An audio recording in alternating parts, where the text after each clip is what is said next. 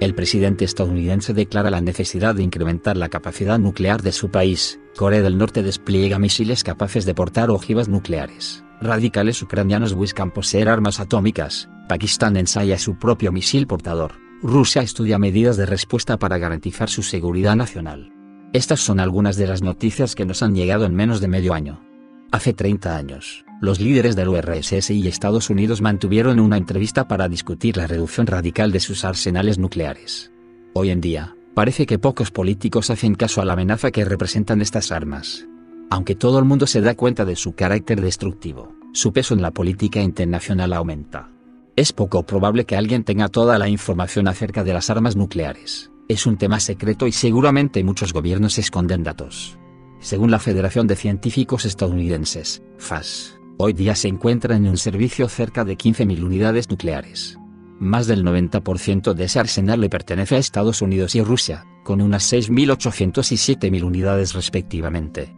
La capacidad de destrucción de este tipo de armamento puede variar considerablemente, tanto Estados Unidos como Rusia cuentan con las superdestructivas ojivas termonucleares, conocidas también como bombas de hidrógeno, capaces de borrar a países o regiones enteras, mientras que, según los datos disponibles, Corea del Norte apenas ha fabricado unas unidades basadas en la vieja tecnología de fusión de plutonio. Robin Andrews toma como base para sus cálculos una de las más potentes bombas en el arsenal de Estados Unidos, la B-83 de 1,2 megatones. La cantidad de energía liberada por la explosión de este modelo equivaldría a unos 5.000 billones de joules, o sea, a 73 bombas Little Boy como la lanzada sobre Hiroshima consecuencias de una explosión. El estallido de la B-83 dejaría un cráter de 420 metros de diámetro y unos 92 metros de profundidad sobre la superficie terrestre, según indica el servicio online Nukemap creado por el historiador en el tema Alex Weierstein. Lea más. El mapa que muestra lo que pasaría si una bomba nuclear cayera en tu ciudad. La mayor parte de la energía sería liberada mediante una gigantesca bola de fuego que cubriría un espacio equivalente a 5,7 kilómetros y con temperaturas que alcanzarían los 83,3 millones de grados Celsius en su epicentro. A modo de comparación, la temperatura sobre la superficie solar oscila entre los 5.500 y 6.500 grados Celsius. La ola de expansión literalmente demolería todo lo que se encontrara a su paso en un área de 16,8 kilómetros cuadrados. La radiación térmica dejaría quemaduras de tercer grado a todo cuerpo biológico en un área de 420 kilómetros cuadrados, lo cual sería doloroso tan solo por una fracción de segundo, ya que todas las terminaciones nerviosas del cuerpo serían completamente destruidas. Y por último llegaría la radiación ionizante. Suponiendo que no haya viento, el científico estima que solo un área de 20 kilómetros cuadrados sería tan fuertemente irradiada, que entre el 50 y el 90% de las personas que se encontrasen en el lugar morirían por enfermedades relacionadas con este mal.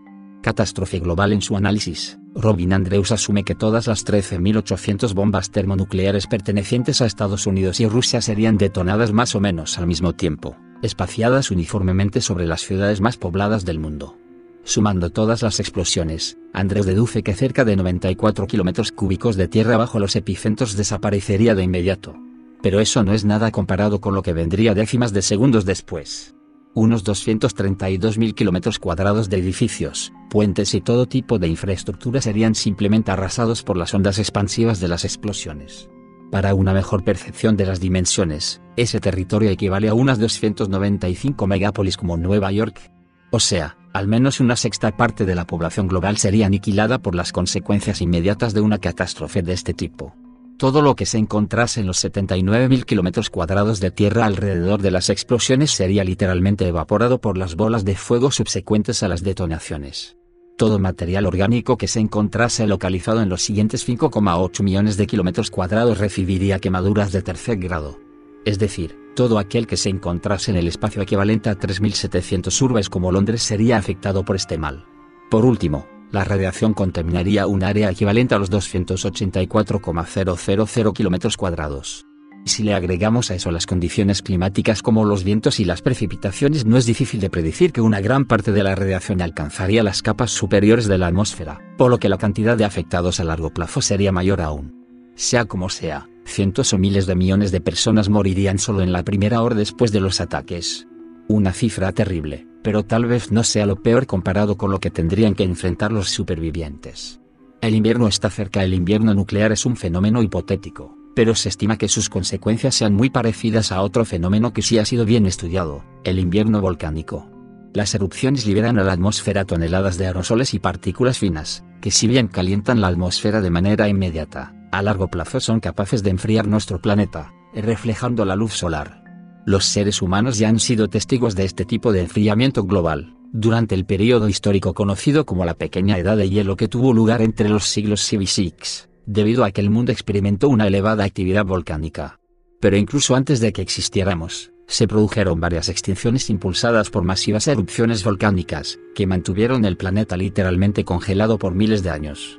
El hipotético invierno nuclear es esencialmente lo mismo, con la excepción de que el mundo estaría cubierto por una capa de cenizas microscópicas y altamente radioactivas. Inhale un poco de estas y estaría condenado.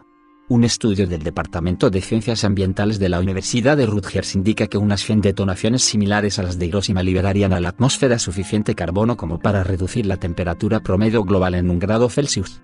La detonación de todas las bombas nucleares existentes reduciría la penetración de los rayos solares en casi el 100%, indica Andrews. Eso sometería a la Tierra a una total oscuridad y a un invierno que duraría no decenas, sino centenares de años, hasta que poco a poco la atmósfera se limpie. Bastaría con decir que esto pararía la fotosíntesis de las plantas, que se alimentan de la energía solar y producen como resultado el oxígeno que todos respiramos. Si bien los supervivientes podrían producir su propio oxígeno mediante costosas tecnologías, no podrían frenar el colapso de la cadena alimenticia, que tiene a las plantas como base.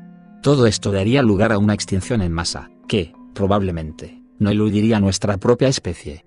Los pocos supervivientes tendrían que luchar por su existencia bajo tierra ya que la superficie constituirá en sí un paisaje totalmente radioactivo, para, en el mejor de los casos, dar inicio mucho después a una nueva civilización. Sin más nos vemos en un nuevo audio programa Ser Bueno y que cumplan todos sus sueños. Yo soy Xavi Bale. Hasta la próxima A.